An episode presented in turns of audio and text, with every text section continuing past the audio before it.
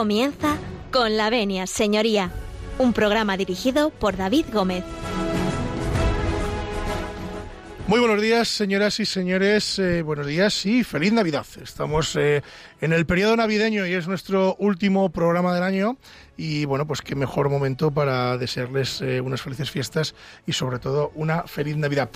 Recordarles que comenzamos como cada lunes. hoy estamos con todos ustedes con un día magnífico que hace en Madrid. Ha levantado un poco malo, pero al final se ha quedado buen día, como se suele decir. Bueno, vamos a comenzar el programa. Hoy vamos a hablar de algo muy interesante, que es el derecho romano. No se marchen porque eh, van a aprender mucho y bien del derecho romano y para eso hemos traído aquí a tres romanos, que luego les presentaré, eh, bueno, dos romanos y una romana, pero bueno, luego, les, luego se lo presento. Decirles varias cosas de orden. Pues pueden contactar con nosotros, ya saben, en el correo electrónico con la venia arroba radiomaria.es. Lo repito, con la venia arroba radiomaria.es. Pueden mandarnos sus sugerencias, pueden mandarnos eh, eh, consultas y, en fin, nosotros ya saben que lo que podamos contestarles eh, les contestaremos y lo que no sepamos se lo vamos consultando para contestarlo en siguientes programas. Bueno, decirles que hace un día maravilloso, que les deseo a todos, como les decía al principio, una feliz Navidad y que si nos abren las puertas de sus casas, de sus cocinas, de sus coches, de aquellos lugares donde escuchan ustedes Radio María, nosotros comenzamos.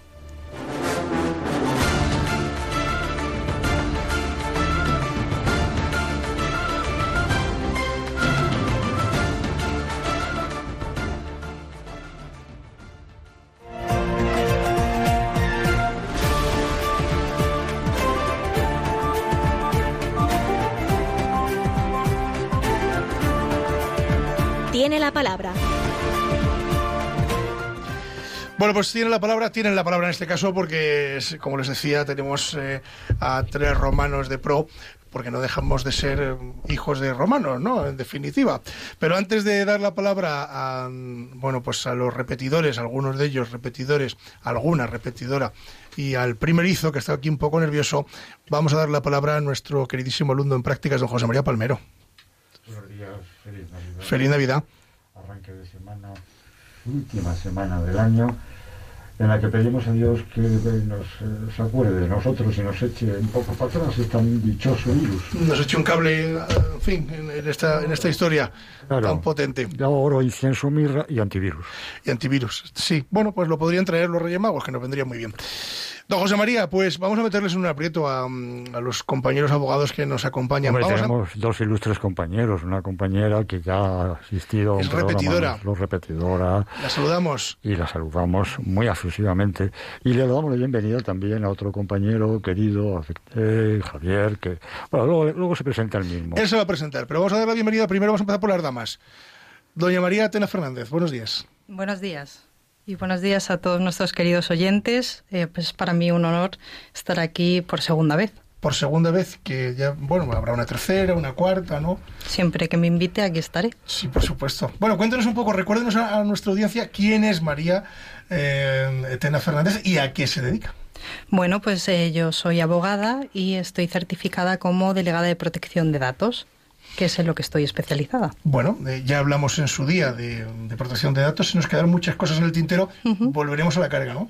Volveremos. Bueno, en este punto vamos a saludar a su madre que nos está escuchando.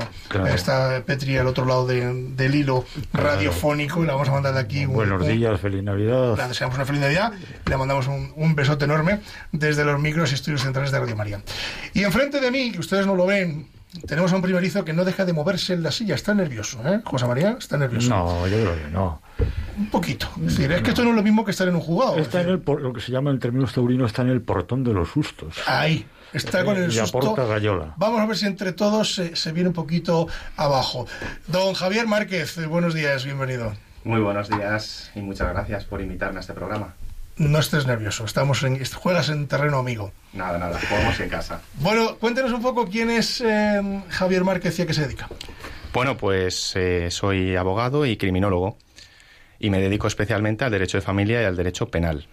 Bueno, eh, nos viene muy bien lo del criminólogo porque hablaremos de derecho romano, que creo que, había por ahí algunas eh, sentencias y cuestiones que tendremos que tratar. Sí, ahora comentaremos algunas cosas. Bueno, Javier, pues eh, bienvenido, muchas gracias por estar con nosotros en los micros de Radio María. Y vamos a hacer un pequeño alto en el camino y como estamos en Navidad, Pues yo le he traído, eh, hoy he traído yo las músicas, don José María, con el permiso de usted. Usted me dijo villancicos, yo he cumplido. Yo eché genéricamente villancicos, claro. Pues yo, si me lo permite, yo traigo hoy las Y lo músicas. dejo a su libre arbitrio y decisión. Además las he traído en castellano. ¿Eh? Por supuesto, Que, que don, hombre, claro. que don Valeriano, Bueno. Mm. que por cierto, que no está aquí, que está de guardia eh, y no ha podido estar, está por los tribunales de Alcalá de Henares, siempre me trae alguna cosita en inglés y en italiano. Es que es muy atrevido.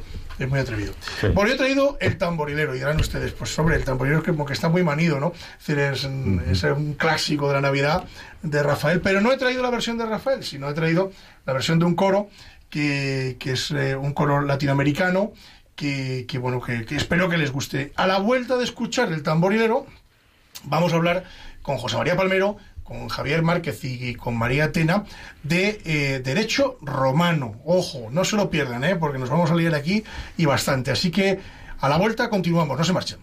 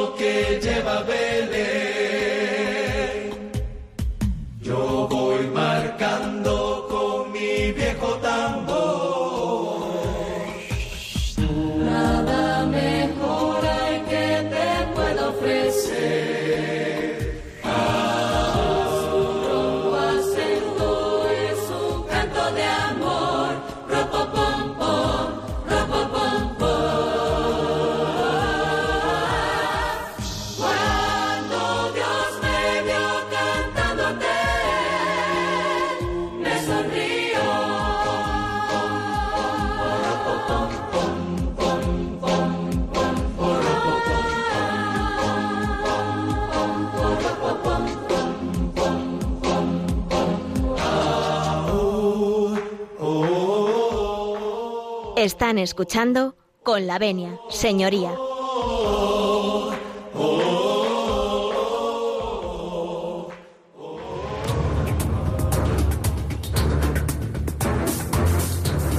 El caso de hoy.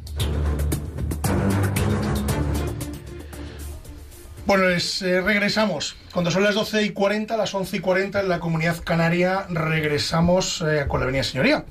Y estábamos hablando de que les íbamos a presentar hoy un programa, mm, bueno, un poco distendido. Vamos a hablar de derecho romano, de esas anécdotas que ocurrían en el derecho romano y de, bueno, y de las eh, cuestiones que hacían los romanos que, que, que andaban finos. Que nos van a contar nuestros contertulios. No sin antes decirles, que se me había olvidado decirles antes, que el coro que hemos escuchado es eh, nada más y nada menos que Laus Deus, eh, que es un coro muy famoso y bueno, espero que la versión del tamborilero les haya gustado a todos ustedes. Vamos a hablar de derecho romano. Eh, estamos hoy más liados que la pata de un romano, querido Ah, José María. El gran derecho romano. con sus cuantos siglos de existencia Una barbaridad. y de tradición y de continuidad muy elaborado hasta nuestros días, a pesar de que, bueno, no tenemos las instituciones de derecho romano vigentes, pero sí la raíz, la base y todo el tronco que arranca desde nada menos que el año 754 antes de Cristo y que llega en el Imperio Romano hasta el siglo VI después de Cristo. Nada menos que desde la fundación de Roma, donde se empieza ya a elaborar un derecho que luego se llamó derecho romano, un derecho mm, que era muy primitivo, porque la población, el núcleo social para regular las relaciones, estaba basado en la agricultura y la ganadería. Y fue fundamentalmente su arranque consuetudinario o de costumbre. Costumbre que llega curiosamente hasta nuestros días y que nuestro título preliminar del Código Civil dice las fuentes del ordenamiento jurídico son la ley y la costumbre y los principios generales del derecho. La costumbre la pone en segundo lugar. En Roma entonces fue en primer lugar y de ahí arranca todo el inmenso derecho romano que se estudia y que desde luego soy un defensor para que se siga estudiando en las facultades de derecho de todo el mundo. Ya sabe usted que el derecho romano los jóvenes nos daba muchos quebraderos de cabeza. Era esa asignatura que nunca probábamos. Derecho romano 1, derecho romano 2 era una cosa horrible, es decir, que, que nos sonaba chino mandarín. ¿Por qué? Porque nos lo ponían al principio. Y entonces, a lo mejor si no lo pusieran al final, hubiéramos entendido algo más. Pero, pero era horroroso. Yo también soy partidario de que no se quite esa asignatura y que tampoco se quite el derecho canónico, que creo que es la base fundamental del derecho Claro, sobre procesal. todo para el derecho continental. Para el derecho procesal.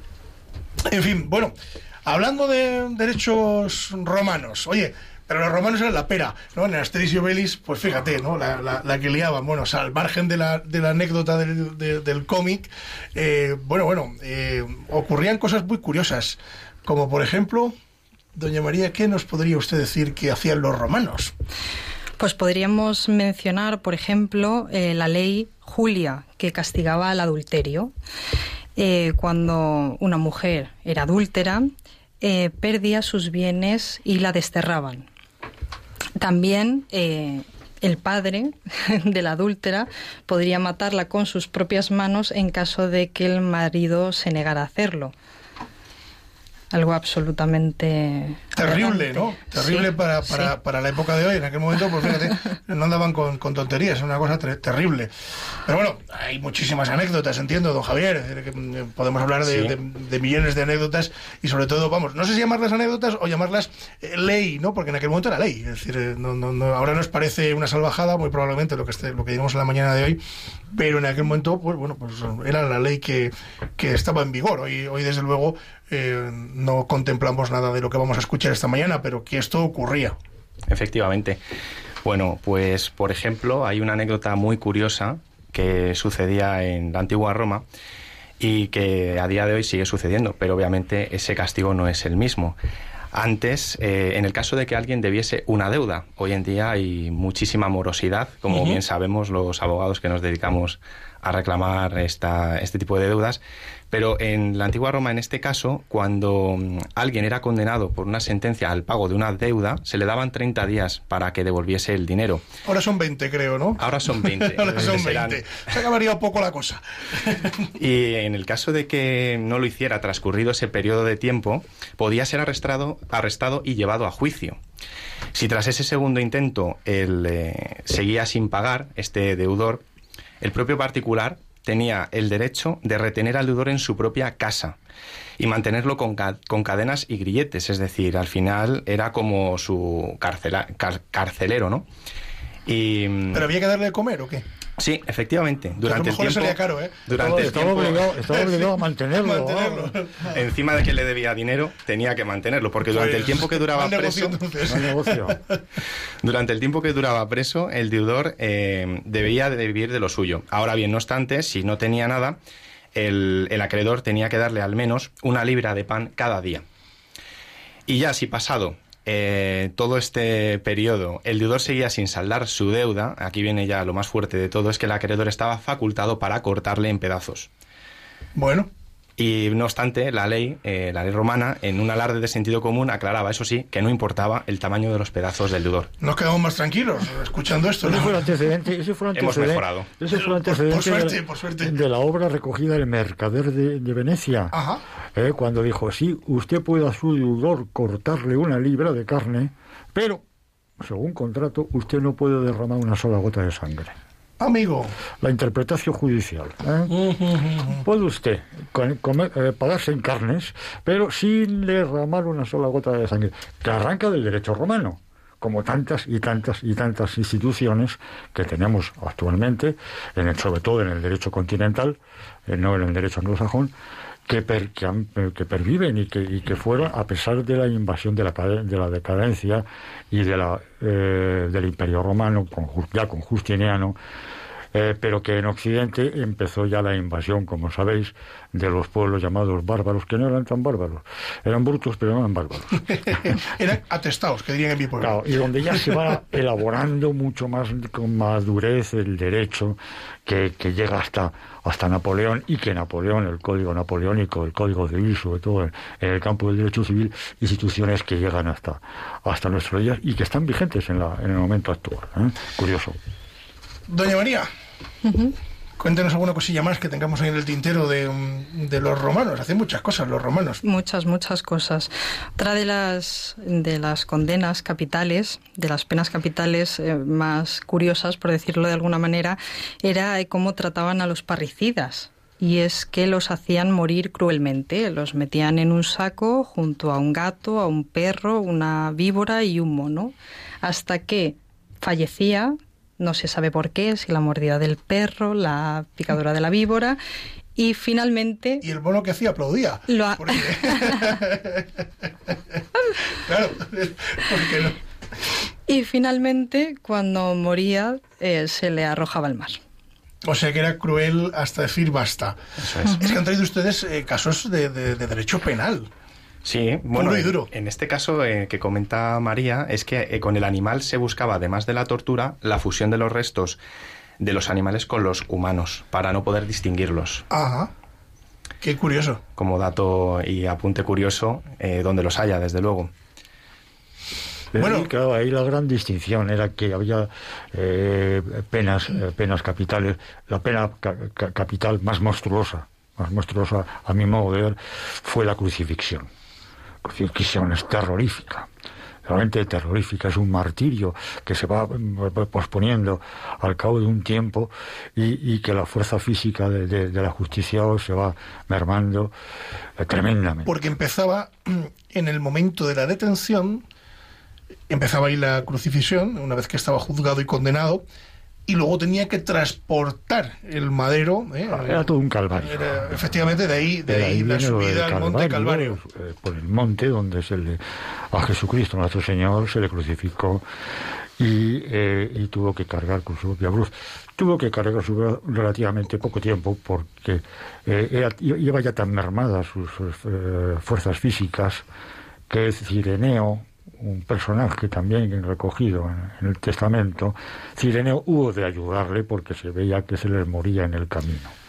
Pena de crucifixión, Era, era una pena, volviendo al derecho romano, era una pena que se aplicaba a los no ciudadanos romanos, nunca los romanos. nunca al ciudadano romano. Eso es. Cristo no fue, no era ciudadano romano, nunca, No era ciudadano, nunca lo fue. Era judío, ¿eh? nunca fue ciudadano romano. A pesar de que hubo, a pesar de que hubo que empadronarse porque Jesús y su, eh, José y María vivían, como ya sabemos, en, en, en- en Nazaret, y hubieron por un decreto del emperador Augusto, César Augusto Romano, que era el dueño de, medio mundo, los romanos en ese momento, pues hubieron de viajar a Nazar, a Belén, para que allí en Belén fuese empadronada la familia por el jus, eh, el jus gen, el, derecho de gentes, eh, y, y- y recogido en las, eh, posteriormente en la ley de las doce tablas. La ley de las doce tablas. Señorita Tena, ¿qué era esto de la ley de las doce tablas? Pues eran como estaban estipuladas las leyes en 12 libros.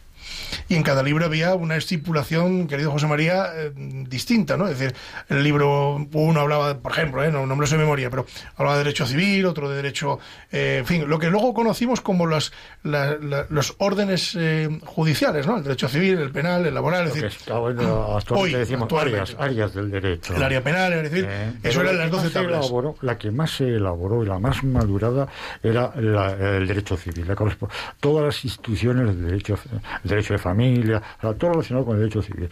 Los contratos, las obligaciones y contratos, la culpa extracontractual o aquiliana, que se sigue llamando aquiliana porque venía de la lex aquilia.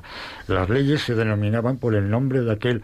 eh, eh, Sí, aquel redactor o aquel... eh, claro, aquel responsable, responsable político, político, jurídico que hacía la ley. ¿Eh? Pues como aquí, por ejemplo, en España, recientemente ha habido la ley del divorcio, es más conocida como la ley Ordóñez, Por ejemplo, porque fue cuando el ministro... el ministro Ordóñez fue quien la aprobó. Exacto.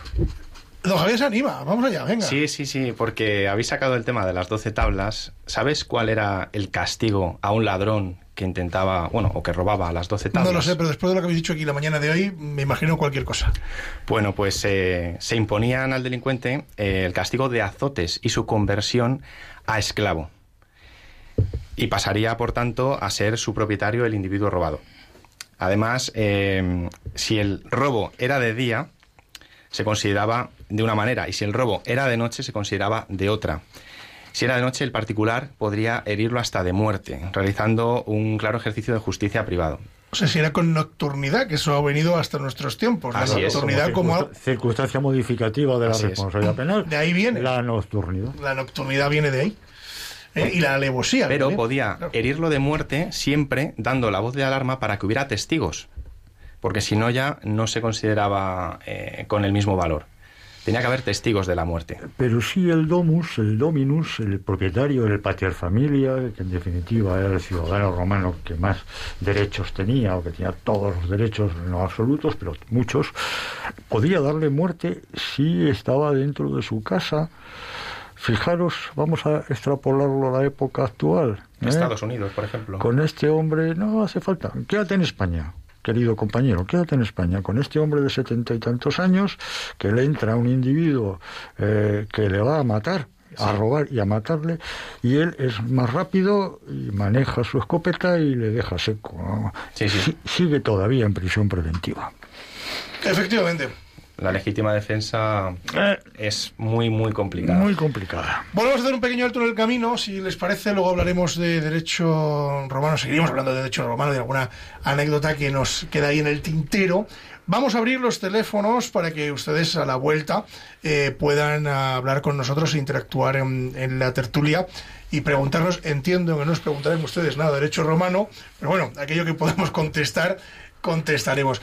Yo les voy a dar el teléfono al directo, aunque mm, luego después se lo repetiré para que tomen buena nota, que es el 91 005 94 19. Se lo repito, 91 005 94 19. Ahora vamos a hacer un alto en el camino, vamos a escuchar un villancico, nos vamos a ir hasta Andalucía, nada más y nada menos, y nos vamos a ir con Raya Real. Y como ustedes ya bien conocen, Raya Real hace unos eh, villancicos flamencos extraordinarios. En este caso hemos traído uno que es eh, La Virgen Gitana. A la vuelta vamos a seguir a- hablando de derecho romano con José María Palmero, con Javier Márquez, con María Tena y con servidor de ustedes. No se marchen.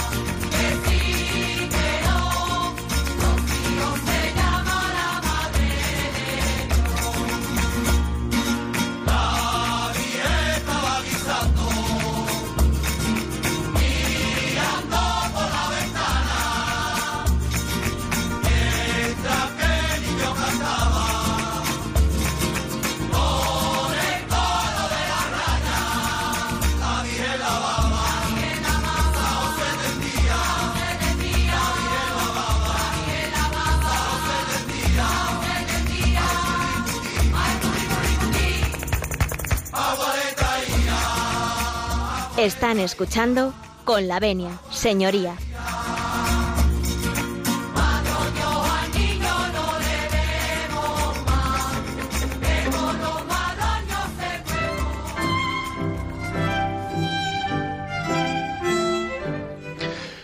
Las notas de Boquerini, hemos pasado de Raya Real a Boquerini, nos traen que abrimos los teléfonos para que ustedes intervengan con nosotros.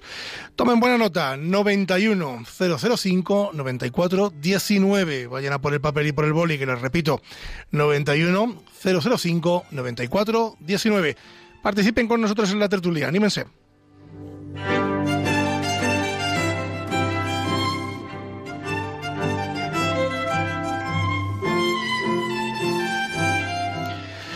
Bueno, después de escuchar Raya Real, yo les voy a contar a todos ustedes una cosa que no han visto. Es decir, a los que nos siguen en- a través de Facebook Live nos han visto aquí palmear, pero no han visto ustedes a nuestra querida periodista Paloma, que está en el control de sonido, que ha estado bailoteando y zapateando detrás del micro. Ustedes eso no lo han visto, pero eh, es digno de ver que sepan ustedes que se le han ido los pies. bueno, vamos a continuar, vamos a continuar y continuamos. Y, y fíjate cómo se repartían las tareas allá en Judea. ¿Cómo era la cosa? ¿eh? Ya se repartían los matrimonios las tareas. Ah, bueno, pues lo, lo ha Claro, dicho... porque la Virgen María la- lavaba y tendía eh, su santo esposo San José. ¿eh? Eh, ah, mira, claro, si Un, reporta- un reparto de tareas. Esto, es- esto está a la orden del día, fíjate, ya, supuesto. ya venía de aquella época. Por supuesto. bueno, seguimos con José María Palmero, con Javier Márquez, con María Tena y servidor de ustedes. Estábamos hablando del derecho romano y de sus anécdotas, pero claro, don José María, nos hemos quedado con un sabor de boca, porque todo lo que hemos escuchado ha sido terrible. Se condenas de que te cortan, de que te ponen, de que te meten en un saco, de que te tiran al río, de que tal. O sea, la pera. La pera. Algo bonito habría en Roma. María, Había muchas cosas bonitas que no se Había muchas cosas bonitas. aunque Y no fuera derecho, aunque no fuera aunque derecho. no fuera derecho. Bueno, a y una de ellas es una tradición que se conserva hoy en día, que es cuando la novia se disponía a atravesar el umbral de la casa del novio, le ponían una alfombra de ramas y levantaba a la novia en brazos.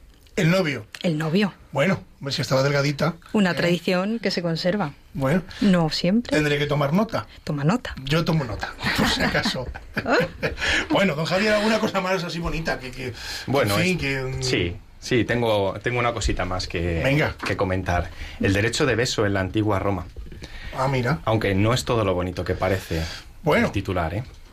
Dicho así, eh, Bueno, es que en la antigua Roma las mujeres eh, consideradas respetables debían dejarse besar ya no solo por su marido, sino por los parientes masculinos más cercanos.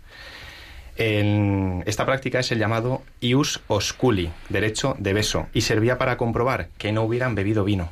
Bueno, eso se llama alcoholímetro en, en la actualidad, ¿no? Claro. Era la prueba, era la era la del alcohol. Señor. Exactamente. Entonces, bueno, eh, la esposa lo recibía con un beso en la boca y el hombre pues respondía con un gesto de aprobación, ya no tanto por el afecto de, de su mujer, sino porque gracias a eso habría podido comprobar que eh, no había bebido vino en su ausencia, Sí, que vamos, que no le daba el pimple, ¿no? que era algo imperdonable en aquella época para una buena matrona romana. Mm. Bueno, bueno, es decir, eh, esto en la actualidad tiene multas si vas bebido y conduciendo. Eh, don José María, pero fíjese que el derecho romano ha venido hasta nuestros días eh, para quedarse.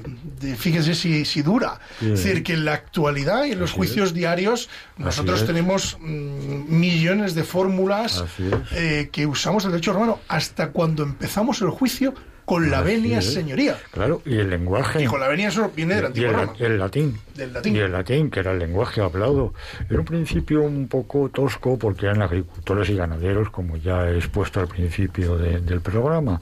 Pero luego se va elaborando, se va enriqueciendo, se va creando ya una. mm, una idea ya no solamente de derecho, sino de justicia, de justicia, eh, que ya la, la- la elaboración máxima fue de, Ulpiano, cuando dijo que es hones- ¿qué es la justicia? Le preguntan a Ulpiano, y responde, honeste vivere, alterum non ledere, sum uique tribuere.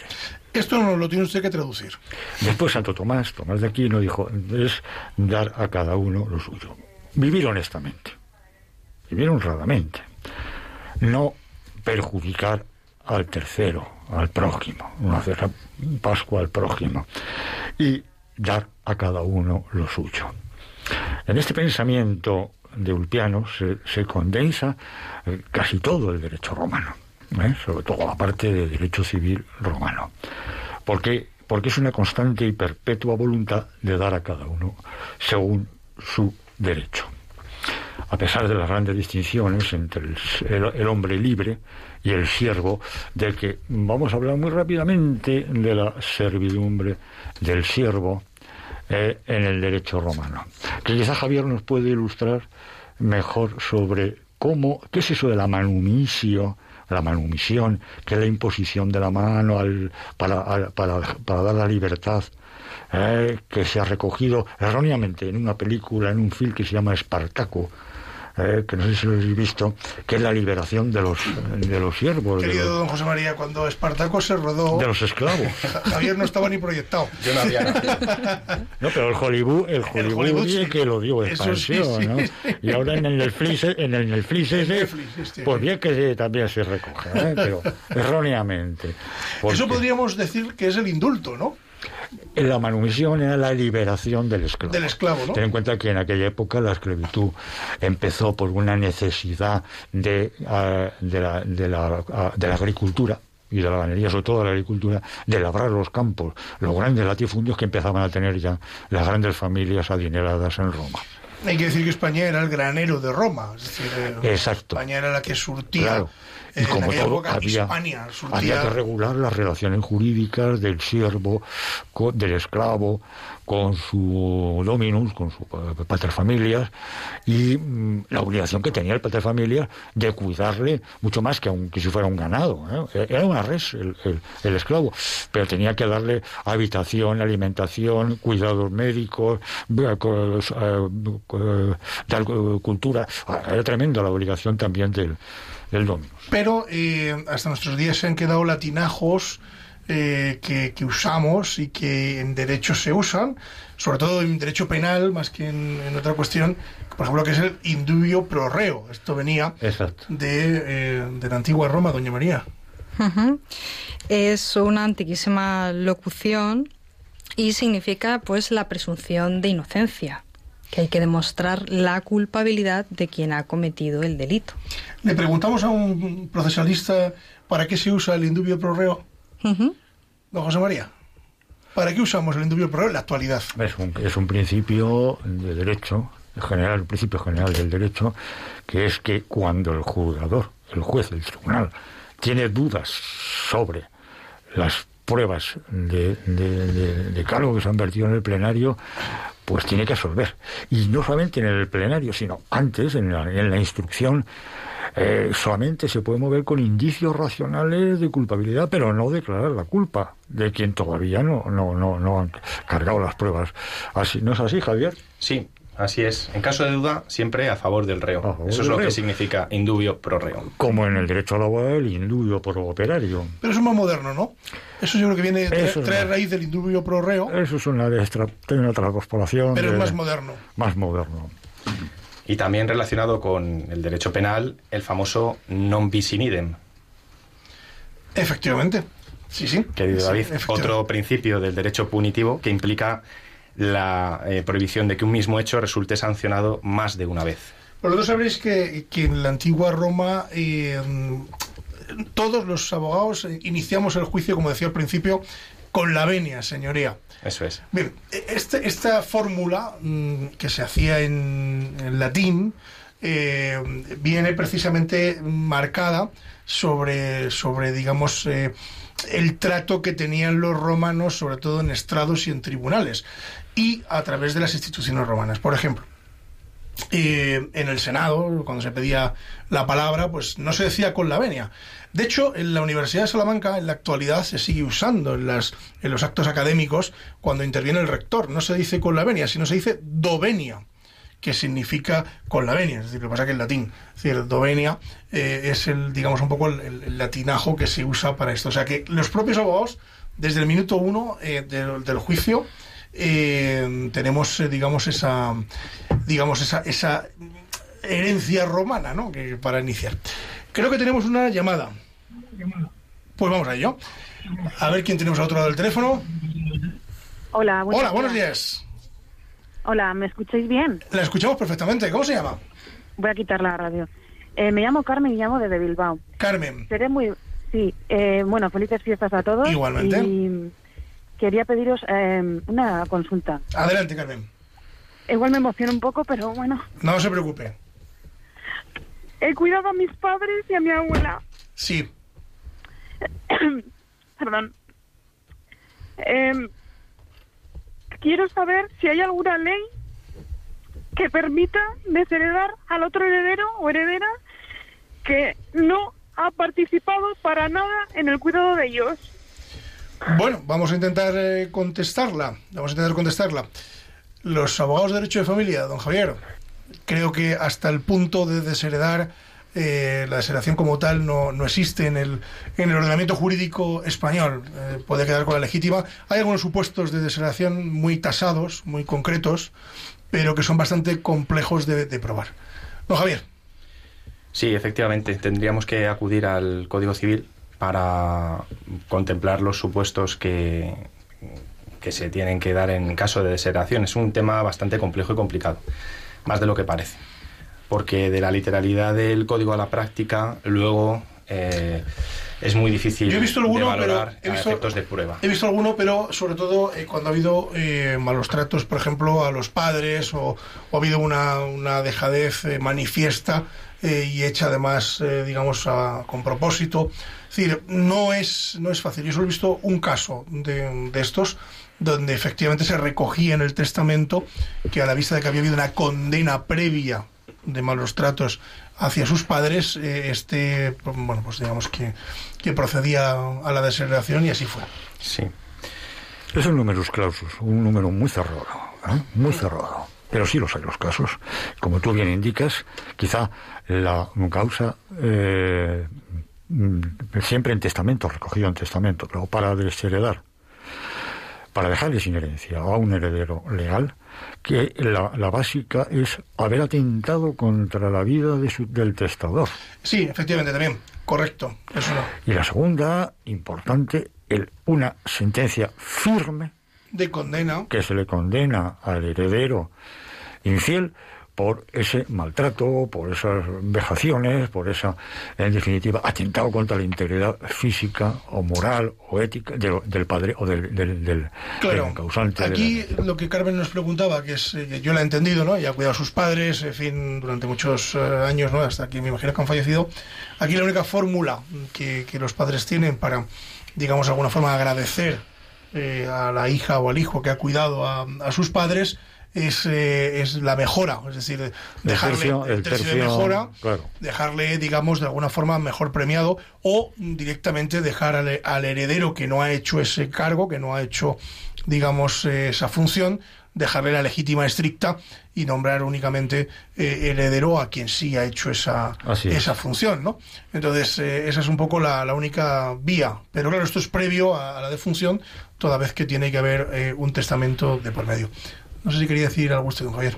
No, nada, simplemente lo que ha dicho eh, el compañero, que es un numerus clausus, y entre otras cosas, aparte del maltrato que hemos mencionado, estaría el haber negado, según el Código Civil, sin motivo alguno o sin motivo legítimo, los alimentos al padre o ascendiente que le deshereda.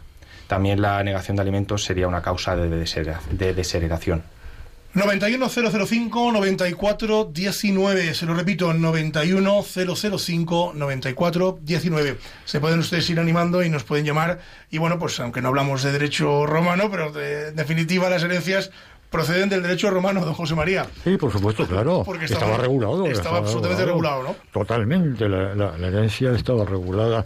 Aunque tuvo diferentes fases de la época de la República, en la época del Imperio, eh, estuvo diferentes re- regulaciones, pero siempre basadas en el, de- en el jus sanguinis, en el derecho de, de- de la sangre. Es que, como mencionaba antes don Javier, principalmente el derecho romano lo que venía a tratar era derecho civil, porque, como ya hemos visto, eran muy brutos con materia de robos, eh, violaciones, eh, en fin, adulterios, etcétera, etcétera, eran bastante brutos. Entonces, eh, eso, digamos, como que lo tenían arreglado de otra forma, ¿no? Eh, eh, pero el derecho civil como tal digamos que era lo que realmente eh, teníamos en, el candelero, es decir, que los romanos tenían en el candelero, que era lo que realmente legislaban. quizá también, quizá mi estudio siempre se ha, centrado más en el derecho civil romano más que en el que, que, ahí sí los romanos lo que hicieron también fue heredar un poco del derecho helénico ¿eh? a la hora de, regular las relaciones paterno-familiares, paterno-filiales, ¿eh? y, de, y de... Fijaros que inclusive había una figura en derecho romano que sigue existiendo, que, eh, que el feto, el feto no tenía capacidad jurídica, pero es como ahora, desde el momento en que se ha engendrado y a los requerían para, para ser persona con capacidad de derechos, para ser persona y ciudadano romano, había que vivir, había que tener un parto normal y vivir fuera del seno materno, del seno materno, del claustro materno, del claustro materno, tener vida propia, independiente, vital, aunque dependiendo, claro, de los auxilios de, la madre, fuera del seno materno, del claustro materno. Y aún, pero en el momento de, la concepción y hasta el parto, existía la figura del curator ventris, que era nada menos que el tutor de que ese niño naciera bien, naciera con vida y mm, se respetasen sus derechos para cuando naciera que entonces no los tenía, derechos económicos, patrimoniales, pero para cuando naciera, la administración se nombraba a un curator ventris. Y de ahí también viene la figura del nasciturus, que aparece en, el derecho romano. El que ha de nacer. Que, tiene, que, está en previsión de nacer. Bueno, en este punto nos vamos a ir hasta Toledo, porque hemos pasado por Bilbao, nos vamos a Toledo, porque al otro lado de, de la línea telefónica, bueno, yo no sé si es decir línea o decir eh, onda telefónica, tenemos a Inmaculada. Inmaculada, buenos días. Buenos días. Mire, mi pregunta es la siguiente. Tengo un caso en familiares que el hijo le ha, le ha confiscado. Bueno, la mamá le autorizó al hijo para que sacara de, de la cartilla y, se, y la ha dejado en la bancarrota total. Pregunto, ¿eso hay que hacerlo en testamento, desheredarlo? ¿Y cuánto es la legítima, la, legítima mm, mínima o como la estricta, que hemos hablado hace un momentito de ella. Porque es que no, no, habéis especificado cuánto es la legítima. Se lo decimos En cuanto a la, al, de, al, al desheredar, porque es que ella quiere desheredar, pero es que la ha dejado en la bancarrota total. Vaya por Dios. Bueno, pues vamos a intentar contestarla. Eh, y verá, Inmaculada, la legítima estricta es, eh, pues es del tercio lo que le corresponde, ¿no? Hay un tercio de legítima. Es difícil de explicar en radio, ¿eh? Decir, porque va por tercios, ¿no? La herencia se divide en tercios. Y hay un tercio que es la, legítima, ¿no? Es decir, está el tercio legítima y ese tercio legítima se reparte entre todos los herederos en proporción. Es decir, si hay dos, ese tercio se repartirá entre dos, si hay tres, se repartirá entre tres y así sucesivamente. Lo mejor es dejar eh, en estos casos que usted cuenta la legítima estricta ¿eh? para, para curarse de salud. No sé si, si alguno de vosotros tenéis algo más que añadir.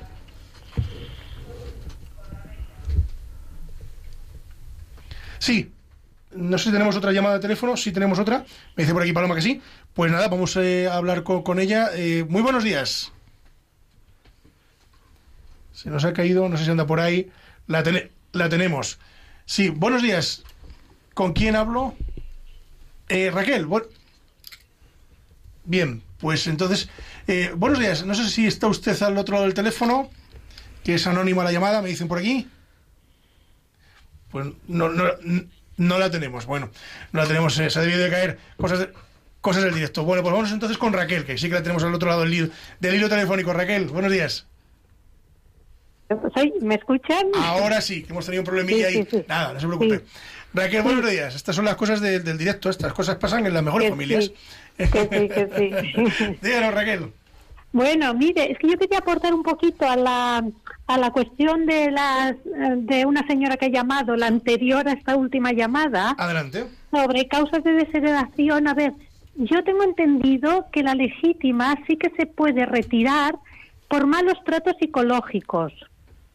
¿Eh? No estrictamente lo que ustedes han comentado, sino que ya actualmente se están dando sentencias a favor de, de la retirada también de la legítima por malos tratos psicológicos, por abandono por no ser visitados Sí. eh, por las personas. Es algo parecido a lo que Claro. hemos dicho. Si lo que pasa es que, que el problema de esto, Raquel, es la prueba. Es decir, eh, tenemos... eh, Sí. José María, Eh, te va a contestar claro, José María. Claro, claro. Por supuesto, adelantando. Sí, la, la respuesta es sí. Se puede desheredar por maltrato no solamente físico, sino mental, psicológico a- a- a- al causante. El causante es el, el test. Pero hay que hacerlo por testamento, primer requisito. Y el testamento recoge la voluntad, última voluntad del testador. Pero el testamento por sí solo no es una fuerza ejecutiva, ejecutoria, sino que en caso de discrepancia requiere ir a los tribunales. No sé si usted me está entendiendo, Raquel. Sí, sí.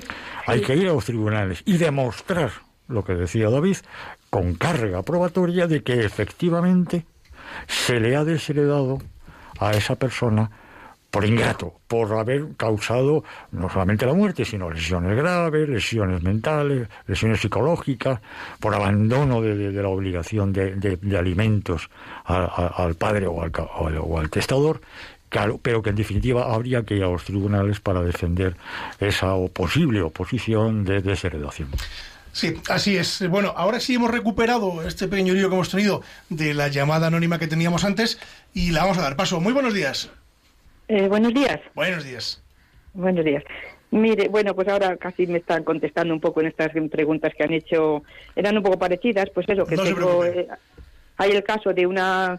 eh, de mi cuñada que no se preocupa ni va a ver nada a mi suegra eh, para nada desde casi desde siempre pero más de- desde que empezó a empezamos a ayudarla económicamente en la residencia a todos los, demás hijos entonces ella pues nada nunca se ha preocupado ni llamar ni de, ni menos de ayudarle económicamente. Entonces pues eh, es saber un poco eso que, que cómo es este sería este caso pero bueno, Bueno, creo que- más o menos la, la hemos contestado. Vamos a volver a remarcarlo, a remarcarlo Mm, por, en- por encima. poquito. Es decir, eh, digamos que las opciones que tiene, eh, corregirme a usted, muchísimas gracias a usted. Digamos que las opciones que tiene en, en este caso eh, son las que ya hemos dicho, don Javier, es decir, dejar la legítima estricta eh, o intentar esa desheredación, pero con las causas tasadas. No sé si estoy en lo correcto. Sí, así es. Eh, por añadir algo a lo que ha dicho compañero José María Palmero, eh, a efectos de la, de la prueba, en caso, de, por ejemplo, del ese maltrato, pues lo, lo fundamental sería haber eh, tenido un procedimiento penal y a- haber obtenido una sentencia firme que Exacto. condene a la persona Ujú. por atentar contra la vida o por ese maltrato o violencia física Y o psíquica. además, en el asunto que yo lleve, debe de estar anexada al testamento, es decir, Claro. tiene, tiene que ir eh, como documento en el testamento. No puede decir que hubo una sentencia y no acreditarlo, es decir, sino que en el propio testamento tiene que ir la sentencia, al menos es lo que yo vi, ¿eh? que eso solo, ya les digo, solo he visto una, ¿eh? solo he visto una en Así toda sí mi carrera sería, profesional. sería muy sencillo, eh, acreditando con una sentencia firme eh, que, que condene a esa persona el desheredarla. Esa sería una prueba casi prácticamente irrefutable. Bueno, pues nos vamos a volver a Bilbao en este punto. ¿eh? Está la cosa en el norte, está la cosa, vamos a ver si llueve o no llueve. A ver, nos cuenta María. María, muy buenos días. Eh, buenos días, les deseo una feliz y dulce Navidad. Igualmente, María. Y si no les veo hasta el año entrante, pues un feliz año. Igualmente. Nos quedan pocos días para enderezar el año. Sí, unos pocos días ya, sí. Cuéntenos, Mira, María. yo era una, una pre- bueno, tengo dos preguntas. Una que me ha surgido, bueno, yo no soy de acá, yo soy de Colombia, ¿cierto? Entonces, pues ¿Y no yo pasa usted frío en Bilbao? eh, sí, yo, Ah. yo, yo, yo vivo acá, eh, bueno, ya llevo 20 años acá en Bilbao. Bueno, entonces está usted aclimatada al chirimiri. Pero, pero ha sucedido un caso muy grave, pues, en mi- pues, la, pues la casa de mis padres, de que papá y mamá pues ya no están y habían unos hermanos, pues siempre, pues siempre no faltan los que, los que quieren echar mano a todo, a, a, a no pedir permiso que los que estábamos ahí, ¿cierto? Entonces yo, pues yo también estaba, porque claro, yo, yo por eso vine aquí a este país, fue para ayudar a mi mamá, porque habíamos sufrido un terremoto allí y había que, y yo la, yo había alguien que tenía que salir para algún lado a trabajar ¿Y fue para usted? poder, para poder cuidar de, pues de los, de mi papá, de mi mamá, porque papá ya había faltado. Entonces yo, yo, pues yo vine acá pues a cuidar a mi mamá hasta el final de sus días y pues apoyarla en todo lo que más podía y a levantar la casa con mi trabajo aquí, ¿cierto? Sí. Eh, Pero resulta de que, bueno, falta mi mamá, eh, ya luego, no sé cómo, es que no lo entiendo ni cómo pasó, hay una sobri- eh, falta un hermano de los mayores que, que, que él deja a su mujer, deja a, de- deja a sus hijos y va a vivirse a la casa y, y luego él muere en el 2017, él- él- el señor lo manda a llamar. Y póngale cuidado que cae una, una que dice ser disque sobrina y se apodera del patrimonio de, de- que era de nosotros, de, de papá y de mamá.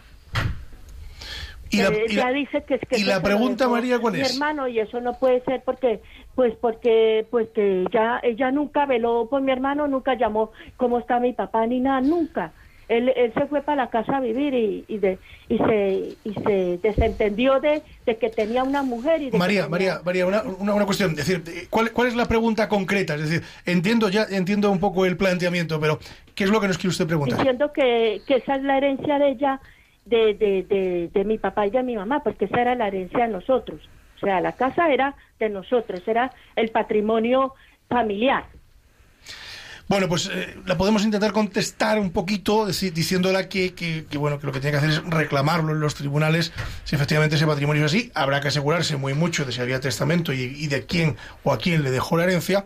Y, una vez hecho esto, pues eh, in- intentar instar un procedimiento judicial si efectivamente el, el asunto es, es de esta forma. Creo que tenemos alguna llamada más eh, en el tintero. No tenemos nada más. No, pues nada, pues no tenemos ninguna. Vamos a continuar eh, trabajando con, los a- aquí con tertulios. Vamos a hacer un pequeño resumen, don José María, del derecho romano. Cuénteme eh, un poco, eh, en resumen, cuál es, eh, o sea, qué, qué- sustancia tiene el derecho romano eh, en el derecho español. Pues el- la gran importancia, eh, el derecho romano no es un derecho vivo, no es un derecho para ponerlo en práctica eh, en, ningún país, es un derecho ya que pasó, pero que dejó su tremenda carga hereditaria, como usted ha dicho, y que en síntesis es un ejercicio mental tremendo, del tremendo valor para el futuro jurista. Cierto es que hay muchas instituciones que, eh, que vienen en latín y que aquellos estudiantes de ciencias pues tienen una cierta dificultad de comprensión, pero que enseguida lo, lo cogen. Y por supuesto deja una base eh, fabulosa, de un tremendo valor para después eh, ir eh, eh, sembrando, ir aportando los derechos vivos, los derechos que el derecho civil, el derecho penal, el derecho constitucional, que también habló del derecho constitucional en, Roma, claro que sí, para hablar de, de toda esa mm, eh, eh, de ese régimen de, de la eh, del enjurecesio, de la emancipación, de comprensión de eh, en la Edad Media de los llamados siervos de la gleba y en la Edad Moderna los empleados de por cuenta ajena, que no dejan de ser más que siervos, esclavos de siervos de la gleba. Bueno, vamos a contestar a una pregunta que nos ha llegado, que, que nos han dejado. Eh, la voy a leer y a ver si la podemos dar un poco de luz. Dice sí, dice, no repartieron la herencia porque los hijos no se reunieron. Eh, y ella, eh, eh, nuestra oyente, se ha negado a hacerla si no se reúnen. La pregunta en cuestión es, ¿tienen derecho a decir a, decir a uno de los herederos eh, que deje la casa para gestionar la herencia? Yo lo que entiendo aquí es que hay una vivienda que uno de los herederos usa y que eh, ella lo que pretende es saber si puede de- echarlo al heredero. Es decir, en principio podría iniciar un desahucio, podría iniciarlo, no sé con qué éxito. Pero, eh, pero, Pero yo de recomendaría hacer la es herencia. El locus regit actum. Exacto, sí, sí. Locus regit actum, hay que ir a Colombia para ver el derecho colombiano práctico en materia de herencias y hay que pleitear en Colombia según la comunicación de esta última señora. Bueno, vámonos, que nos vamos, que nos quedan cinco minutos y que, que- que Radio María continúa, porque a continuación viene revista Diocesana y después los informativos. Eh, nos marchamos. Vámonos, eh, que la Virgen ya nos la marchamos. que ya San José ha tendido la ropa. Además, y- Paloma nos está diciendo que nos vamos, y que no hay más momento. Y no al niño hay que darle un biberón para que ya... Exacto, que es recién nacido hace tres días, que, que está, que está en la cuna. Querido José María, gracias. A ustedes. Feliz año. Feliz año. Que le traigan muchas cosas los Reyes. Por supuesto. Eh, nos, vemos el año que viene. Nos vemos ya el año que viene Lo por que es la cosa. imperativo de guion. Por imperativo legal, imperativo de Radio María y imperativo de guion. Don Javier Márquez, que nos vamos. Gracias por estar en los micros de esta casa. Gracias a vosotros y a todo el equipo de Radio María. ¿Volverá? Por supuesto. Al año que viene. Sí, está aquí al lado, a la vuelta. Doña María Tena Fernández, gracias por estar por aquí. Gracias a ustedes. Sé que no era su tema, porque ella es experta en protección de datos, pero volverá usted para hablarnos de datos, ¿no? Volveré, volveré. Los datos son muy importantes, lo vimos en el último programa. Siempre que me inviten. Algo muy importante de protección de datos. Quedaron muchas cosas en el, en el Eso no te tintero. No vamos, no señores, lo nos vamos, nos vamos, que nos echan. Que gracias a todos ustedes, eh, recordarles que volvemos dentro de 15 días. Eh, les deseo un feliz año. Déjenme saludar a mi madre, que nos está escuchando, a la ESPE, eh, allí en Pedro Bernardo, que nos está diciendo, en fin, que, lo estamos haciendo muy bien, no lo sé. Las madres ya saben que no son objetivas. Y me dejan ustedes saludar a alguien muy especial, que es Alberto Tena, que es el hermano de María, que también nos está escuchando y le mandamos desde aquí un, un abrazo muy fuerte. A todos ustedes, que volvemos dentro de 15 días, que se queden en la sintonía de Radio María, que colaboren ustedes con esta casa y como siempre les digo, que la justicia, si es justa, es doblemente justicia. Feliz Navidad. Feliz